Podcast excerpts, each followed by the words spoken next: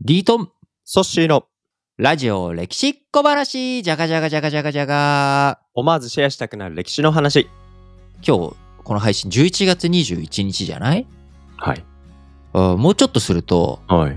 うちの父親の誕生日なんですよ。おおはいはいはいはい。近づいています。でね。うん。そう、ふっと思ったんだけど、うん。あの、ソッシーって自分のお父さんのことなんて呼んでるえ呼びかけるとき。えー、父 さん。父さん。父さんダディとかじゃないのダディではないし、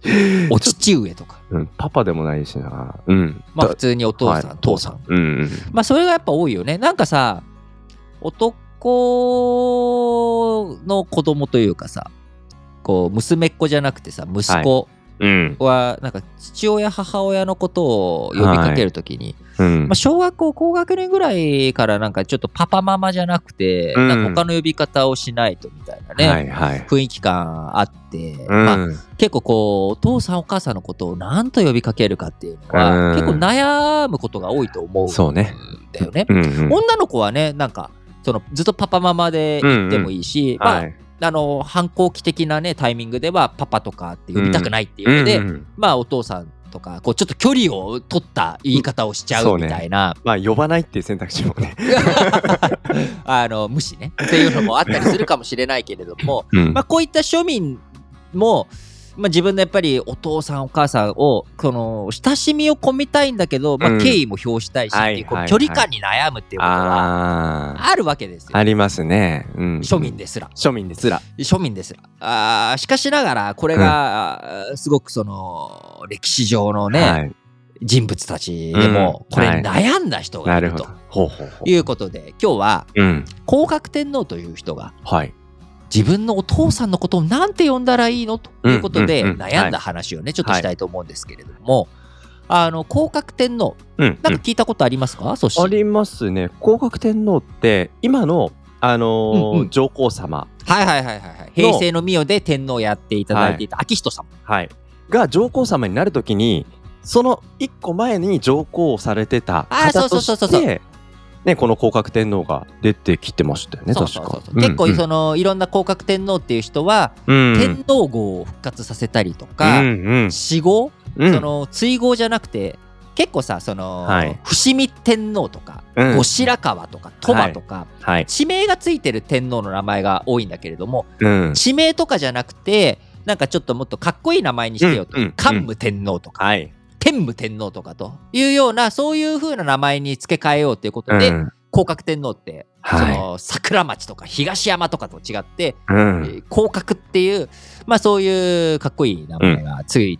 けるように変えようとか、まあ、いろんなその江戸時代ペリー来航のちょっと前に亡くなられている人なんだけれども、はいあの要は江戸時代末期に入る直前まで天皇をやっていたうんう人んで、結構いろんなぎ近現代につながる改革をはいやった天天皇陛下とはいいうことで、まあ、上皇様に、えーもうなったしということであの非常にこの前のね今もう令和も5年になりましたけれども、えー前の先の天皇陛下が上位して上皇様になられるその上皇様になられる前にいろんな、あのー生前上位についての調べる時に降格天皇っていう人の名前がは出ていきて、このラジ歴でもいろいろと取り上げたことがあるんですけれども、うんうんうん実はこの降格天皇はい僕らとがさっき話したのと同じようにはいパパのことをなんて呼ぼうかっていうことでねん実は悩んだ人でもあるんですよ。おー悩んだお父さんお父さんの呼び方迷うってええ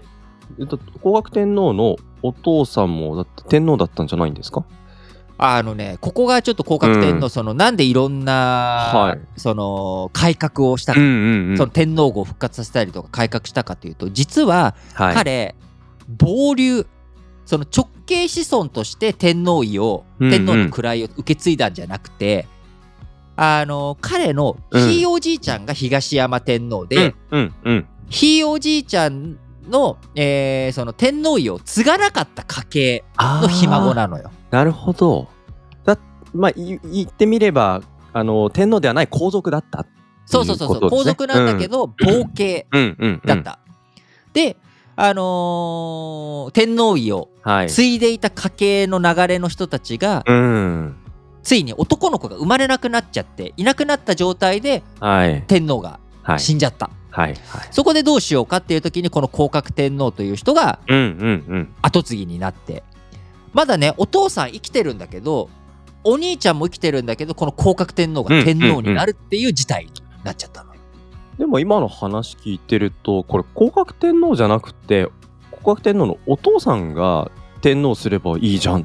て思えそうだったりします。でね兄貴もいるんだから、うんうん兄貴でもいいじゃんって思う確かに確かに。わけじゃない。うんうんなんでこの降格天皇が選ばれたかというと、はい。そのこの降格天皇の前の天皇うん。違う東山天皇の家系の系列なんだけれども、あのー男の子はいなかったんだけどうん。女の子がいたのよ。はあはあはあはあはあ。だからその女の子とその別の東山天皇の系統であるこの降格天皇の系統を結婚させれば、あー女系と男系でうんうん。こう双方きちっと残るとうん。いうことになるから、結婚適齢期の人じゃなきゃいけない、はいはいはいまあ、結婚適齢期じゃなくてもうんうん。まだその若いからはい。その女の子が若いって言ってもまだ45歳だったかな確か当時 なので、うんうんあの既婚者じゃダメだったのだかなるほどなるほど。らお父さん当然既婚者じゃんだって息子なんだから当然いる。 そう既婚者うんだし、はい。兄貴ももう結婚しちゃってなたるかほどら。そっか。じゃあ独身で。そこで、年齢も適齢だしと。うんうんそうまだね当時何歳だったんだろうまだね34歳とかすごいまだね、うんあの幼稚園児ぐらいの年齢だったはず、降格天皇もあはいはいはいはい。でこの降格天皇がえーそのもうちょっと小学生ぐらいかもうちょっと大きかったか、うん。なんだけれどもその降格天皇が天皇になると、うんお父さんと兄貴を差し置いてはい。天皇になるっていうことにななるってほしどまっ。たわけなんですね。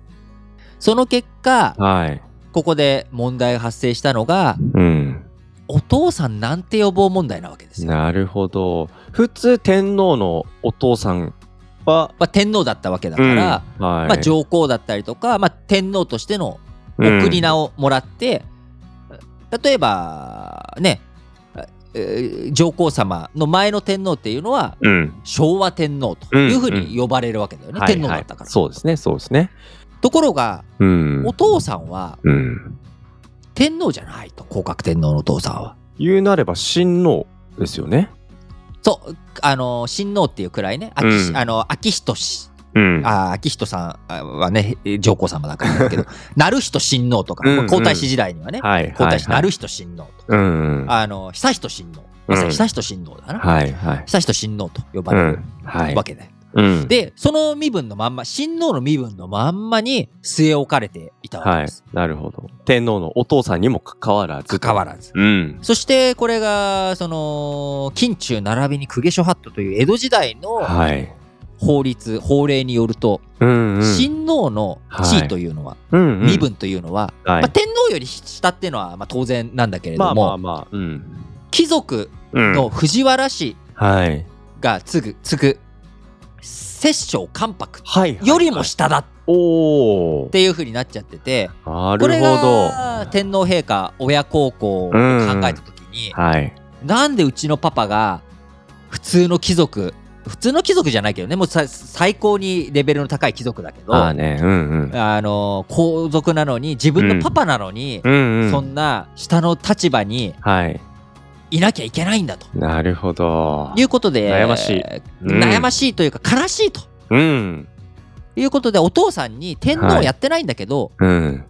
上皇の位をおお。授けたいって皇格天皇は考えるわけですよ。はあはあはあなるほど、なるほど。なんかこの辺から降格天皇のちょっと改革感が出てきますね。そういろんなところで改革をね、そのするんだけれども、うんお父さんはにいちゃんと敬意を表してやりたいと。うんで過去あのーそういう経、うんじ事例もあったということを持ち出して、そっかうんうんあ、のー降格天皇えーその自分のお父さんを、うんえーちゃんと上皇にしたいとうんいうことで、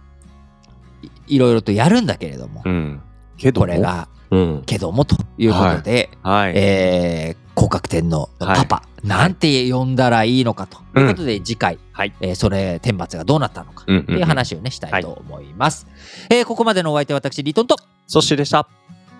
バイバイイラジレキリスナーの皆さん今我々リートンとソッシーはラジ歴世界遺産の旅というサブチャンネルを展開しています。33カ国の国を巡って皆さんの知っている世界遺産や知らない世界遺産、え、この国にこんな歴史があったのということをリートンとソッシーの2人で紐解いていっています。ぜひ、ラジ歴世界遺産の旅、こちらの方も聞いていただければと思います。各ポッドキャストでラジ歴世界遺産の旅で検索していただくと青色のサムネイルが出てくると思いますので、そちらの方からぜひ聞いていただければと思います。えー順次、えー週に1編ずつプラスアルファあーできるようにですね、今公開を進めていっており、なんとかこの2023年中には世界遺産旅を終えて日本に帰ってきたいな。皆さん、それではお楽しみに